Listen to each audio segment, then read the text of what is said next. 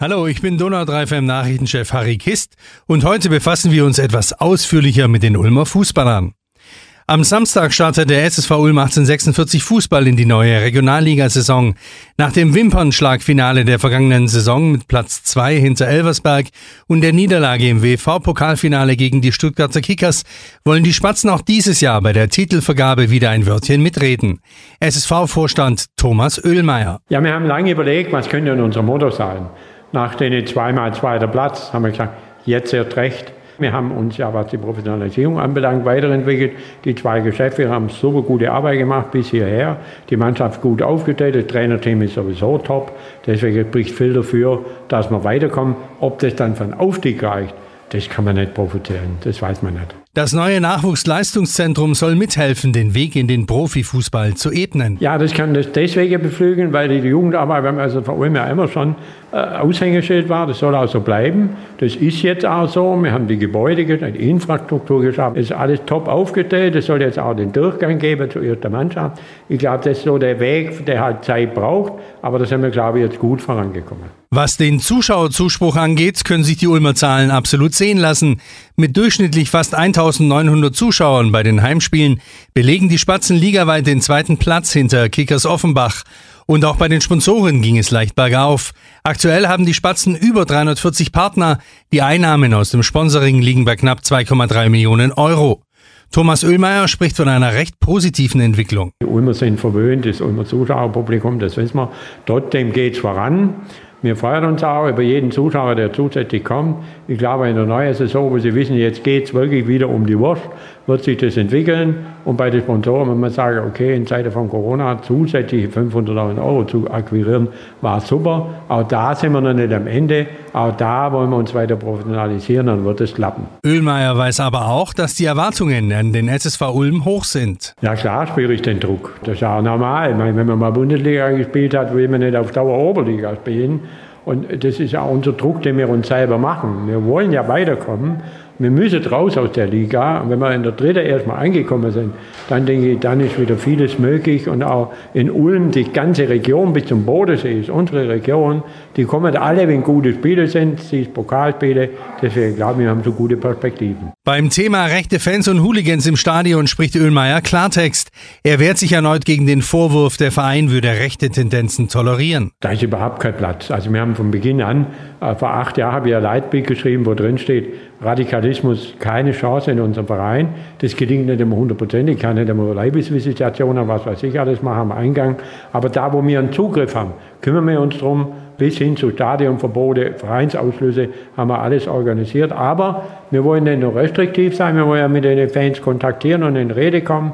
Deswegen sind wir auch da dabei, ein Fanprojekt nochmal dringend zu fordern, weil wir da jemanden brauchen, der das professionell macht.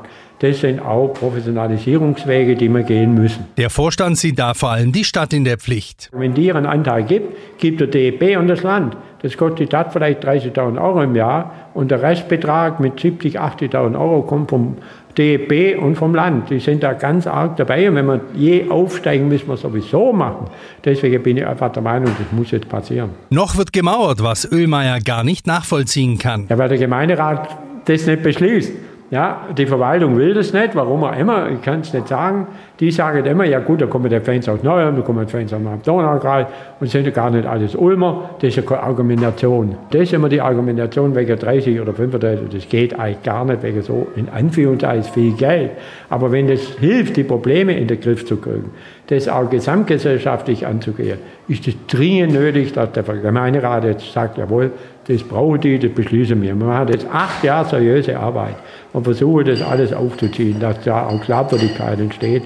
Deswegen glaube ich, ist es wichtig, dass das jetzt kommt. Das Thema, da bin ich mir sicher, wird wieder auf den Tisch kommen. Spätestens dann, wenn es neue Vorwürfe oder neue Ausschreitungen gibt, an denen Ulmer Fans beteiligt sind. Doch gehen wir nochmal einen Schritt zurück zum Nachwuchsleistungszentrum des SSV Ulm 1846 Fußball. Es ist bundesweit das 57. Die Zertifizierung durch den DFB ist erfolgt, die Anforderungsliste abgearbeitet und die hatte es durchaus in sich. Die Latte lag sehr hoch, sagt Miriam Krüger. Sie leitet das NLZ der Spatzen. Als NLZ muss man ähm, viele Voraussetzungen bringen, wobei der Verein es jetzt schon die letzten zwei Jahre so führt. Also personell haben wir das jetzt schon über zwei Jahre und jetzt ist es so, dass wir jetzt endlich anerkannt sind und dadurch auch die Zuschüsse bekommen und auch Förderverträge vergeben können und endlich auch unsere Top-Talente einfach bei uns halten können. Da musste auch ordentlich beim Personal aufgestockt werden. Pädagogische Leiter, Psychologe, Physios, organisatorische Leiter, gerade die NLZ-Leitung und natürlich dann mussten jetzt auch zwei ähm, Vollzeitangestellte Trainer nochmal angestellt werden. Genau, und das alles zusammen waren so die Voraussetzungen. Eine Personalie sticht dabei besonders heraus. Krüger wird das NLZ künftig zusammen mit Oliver Unsold leiten. Der 48-jährige Ex-Profi hat über 140 Spiele für die Spatzen bestritten, darunter auch 33 Spiele in der legendären Bundesliga-Saison 1999-2000. Oliver Unsold kennen sehr viele, ähm, ist natürlich der Ulmer überhaupt und bringt natürlich die DNA rein und auch ähm, trägt den SSV Ulm im Herzen und das wird uns auf jeden Fall Mehrwert geben. Auch die Kooperation mit dem FC Bayern München soll weiter ausgebaut werden. So soll es künftig mehr Fördertrainings geben. Das NLZ ist ein Baustein auf dem Weg zur Professionalisierung. Ein weiterer soll die bessere Vermarktung der Spatzen sein. In Kürze will der Verein einen neuen Vermarkter vorstellen. Das Thema bessere Vermarktung und mehr Professionalisierung im gesamten Verein ist das Steckenpferd von Markus Thiele, dem zweiten Geschäftsführer des SSV Ulm 1846 Fußball.